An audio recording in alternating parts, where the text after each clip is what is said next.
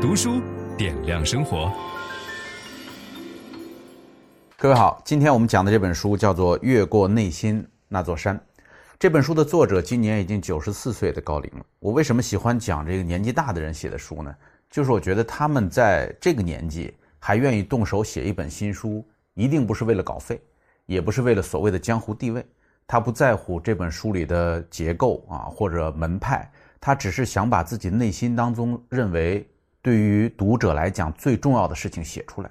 所以这本书的副标题是“十二个普遍的心理问题的自我疗愈”。读完之后对我帮助很大。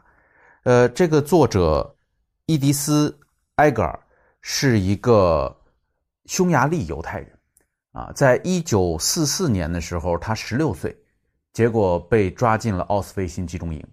我们曾经讲过一本书是《活出生命的意义》，那本书的作者弗兰克尔是奥斯维辛集中营里的幸存者，他也是。呃，弗兰克尔进奥斯维辛的时候三十岁，而他当年只有十六岁。跟他的姐姐还有父母一起被抓进了奥斯维辛，在抓进奥斯维辛的当天，他的父母就被送进了毒气室。这个五十岁的时候，呃，埃格尔在美国获得了心理学博士学位，他的老师就是维克多·弗兰克尔。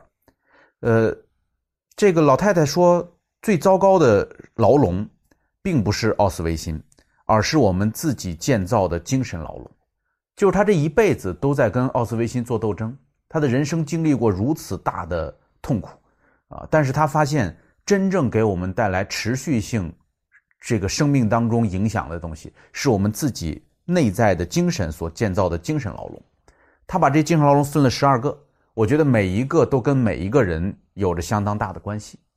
这本书的四个心理学原则是来自于四个流派，第一个是马丁·塞里格曼。就是我们知道的积极心理学，啊，这个积极心理学里边有一个词儿，大家都很熟悉，叫习得性无助。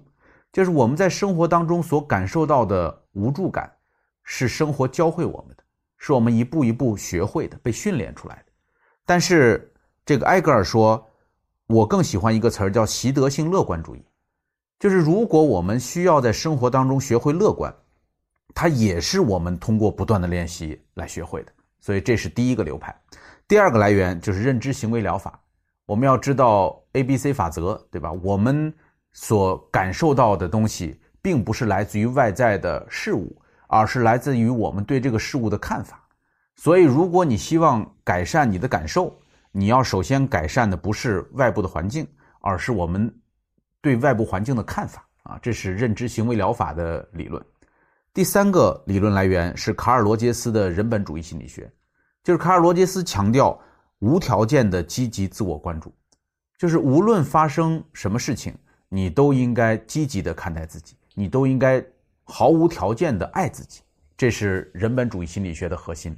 第四个就是他的老师弗兰克尔啊，弗兰克尔因为是意义心理学的疗法，所以它的核心就是每一个苦难当中一定都具备着意义，这个意义是为了使得我们成为一个。更好的人，或者使得这个世界能够逐渐的变得更好。你要找到了你所遭受的这件事情带来的意义，那么你就能够忍受生活所加诸给你的一切。这就是这本书的四个心理学来源啊。那么他强调说，自由需要终身练习。呃，我们这一辈子每天忙忙碌碌在干嘛呢？叫做不断的成为真正的自己啊。所以这本书的英文名字叫做 Gift，就是礼物。老太太调侃说：“呃，没有人能说奥斯维辛是一份礼物，啊，但是到了我今天这个年纪，我觉得我得把它视作是生命给我的一次这个意外的礼物啊，相当大的考验。那么接下来我们就来进入这十二个不同的牢笼哈。第一个牢笼叫做受害者心态牢笼，就是如果你有了受害者型心态的牢笼，你最常说的话就是为什么是我？”啊，我们见过很多人，比如说家里有人得了癌症，或者自己得了癌症，第一反应就是为什么是我？我我是个好人呢，我又没有做什么糟糕的事儿，凭什么发生在我身上？或者出现了各种意外，被别人不公正的对待，这个为什么是我的心态，会让我们做出很多强烈的反应，有时候甚至会伤害自己或者伤害别人。那如果你是一个幸存者，你最常问的话应该是现在怎么样了？或者说现在我能做些什么？这个才是核心，所以你究竟选择成为一个受害者心态去不断的伤害自己和伤害他人，还是选择一个幸存者心态去不断的选择做一些事情来改善当前的状况，这个是分界线。所以这个呃，埃格尔说有一个很残酷的问题，你可以问一问：为什么不能是你？就是那么多人都会得癌症，那么多人都会遭遇车祸，那么多人都会遭遇不公正的对待。没有人规定了他一定得是一个坏人，对吧？所以既然别人可以，那为什么不能够是你？当你想到这个问题的时候，你才能够稍微的变得平和一点。所以走出受害者心态牢笼的方法有这么几个：第一个就是学会以平和的胸襟来应对这些糟糕的事情。那有人说，为什么呢？为什么我要以平和的胸襟来应对呢？我就是很生气呀。你要知道这个好处。就是如果你能够用平和的胸襟来应对这些事情，你能够获得更多的精力和想象力。也就是说，当我们沉浸在自责、悲痛、愤恨、怀疑，不知道为什么会这样，凭什么发生在我身上的时候，我们的大脑是停止活跃思考的，我们是在一个死循环当中走不出来的。所以我们需要更多的精力和想象力。那么，如果你能够接纳这件事儿，你能够说我知道现在这事发生了，那么接下来该怎么办？第二个就是要学会问这么一个问题：说这样做对我有什么好处吗？